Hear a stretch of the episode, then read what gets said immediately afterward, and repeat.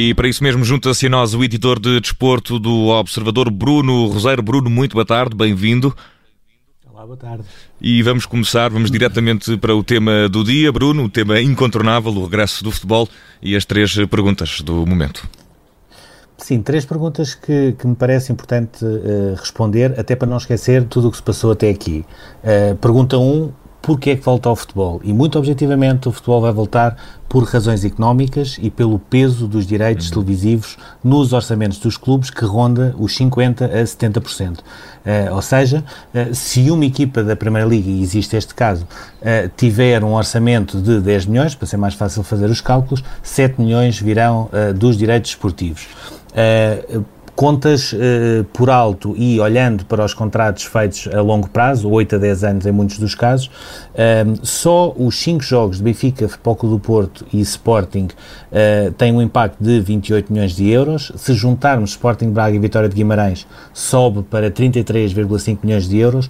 No total, os clubes da Primeira Liga têm a receber de direitos televisivos 70 milhões de euros. Portanto, quando nós pensamos uh, porque é que o futebol volta, uh, esta é a principal razão. Uh, segunda pergunta, porquê é que vai ser um regresso diferente? Uh, e nós agora, uh, nesta altura, já estamos a ver isto, não só em Portimão, onde vai haver o Portimonense e o Vicente, mas também no Famalicão Porto. Tivemos jogadores a trabalhar mais dois meses em casa, tivemos plantéis com mais de 30 jogadores agora, antes do regresso aos trabalhos, tivemos trabalhos em conjunto apenas duas semanas e uh, com essa particularidade de haver uh, uma maior especificidade no trabalho por setores das equipas do que propriamente no trabalho em conjunto, e aquilo que nos entrou agora pela televisão foi não só os estádios vazios, mas também pormenores como a desinfecção dos postes e das redes das balizas em Famalicão ou apanha-bolas de máscara e de luvas que chegaram mais cedo para serem devidamente instruídos pelos delegados da Liga. Portanto, este é o novo futebol. Uma terceira pergunta que tem a ver com porque é que não vai ser uh, igual? E isto é, é, simples de explicar. Aquilo que vai haver são jogos, uh, porque para haver futebol é necessário uh, equipas, portanto, jogadores, treinadores, elementos do staff, árbitros e adeptos. A partir do momento em que não existe essa parte dos adeptos, não é propriamente futebol, é um jogo de futebol, que é completamente diferente, porque de espetáculo tem apenas e só a essência do jogo. ainda assim, deixam-me dar uma nota que hoje a percebeu-se que existe alguma vontade, não só dos clubes, mas também na própria DGS, de reavaliar a hipótese de os jogos serem à porta fechada. Uh, e eu parece-me que neste caminho uh, os próprios clubes foram o seu pior inimigo. E porquê? Tinham tanta vontade de jogar em casa, em vez de concentrar os jogos em três grandes polos como era suposto e utilizar os estádios do Europeu de 2004, que aquilo que se calhar arranjaram maneira de fazer é alguns estádios não poderão na mesma receber público, enquanto outros, se calhar daqui a 3, 4 semanas, poderão receber 20 a 25% da lotação. E isso terá a ver com, a, com as condições que cada estádio exiba, sim, Bruno? Sim, tem a ver com as entradas, tem a ver com as, as acessibilidades e é completamente, é, exato, é completamente diferente teres 20% num estádio de 50 mil onde consegues meter 10 mil pessoas à vontade do que propriamente teres um estádio de 8 mil onde uh, o equivalente a 10% ou 20%, por exemplo, é 1600, uhum. mas só tem uma porta de entrada e isso poderá fazer depois a diferença.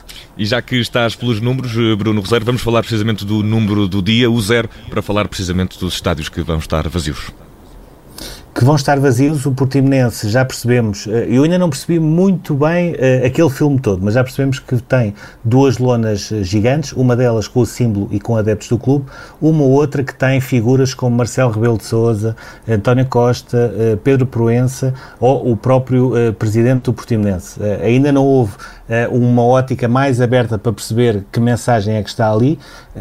ainda assim, não deixa de ser curioso, é uma maneira de disfarçar o facto de haver eh, bancadas vazias. Uh, havia três uh, grandes modelos que vinham de lá de fora. Tínhamos o Borussia de Mönchengladbach, que fez uma campanha para que todos os associados e interessados, interessados pagassem 19 euros para terem a sua cara em, num cartão que era impermeabilizado por causa da chuva, caso ela apareça, e que parte também dessa receita é, reverte para a Fundação e no primeiro jogo foram 13 mil, agora no próximo já vão ser uh, 20 mil. Temos na Dinamarca o exemplo do Arauz que uh, passou através de Zoom nos ecrãs gigantes os adeptos a ver o jogo em casa uhum. e conseguiu vender, digamos assim, 10 mil uh, passes através do Zoom. E temos também o Midland da Dinamarca que criou um, um drive-in, que já foi falado agora para o Porto, na zona do Queimódromo, um, onde consegue ter 2 mil eh, lugares para carros e motas e dois ecrãs gigantes para ver o jogo. Em Portugal eh, não existe isso, existe já esta maneira de disfarçar do Portimonense com duas lonas gigantes. Vamos ver também que criatividade é que os clubes portugueses têm, sendo que a maior criatividade que eles querem ter é poder vender 20% da lotação do estádio. E contornar estas eh, normas de certa forma para também ter alguns adeptos no estádio. Bruno, vamos à memória do dia, recuamos até aos Estados Unidos e é um jogo de pré-época do futebol americano. Bruno, estás-me a ouvir?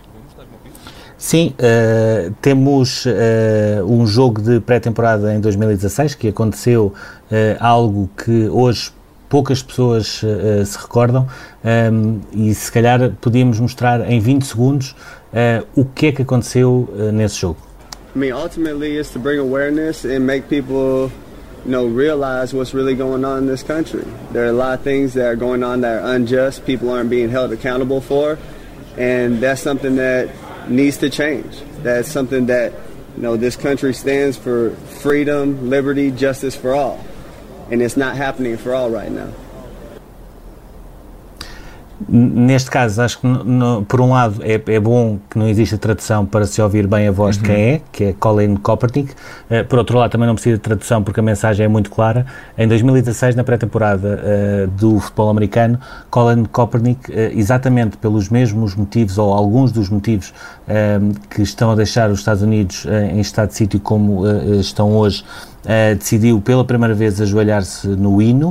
Uh, ele foi fazendo isso durante toda a temporada, foi seguido uh, por vários outros jogadores, inclusive Donald Trump, a certa altura em 2017, pediu mesmo para os proprietários das equipas despedirem qualquer jogador que se ajoelhasse perante o hino.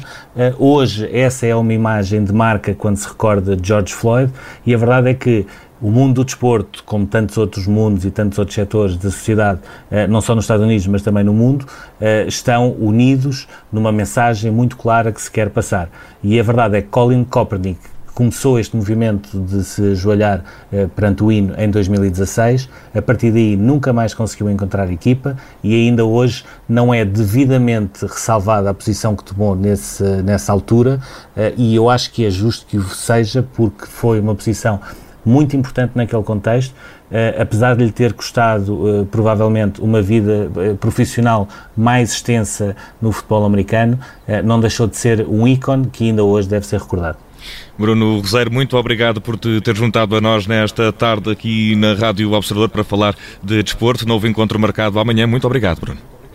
Obrigado.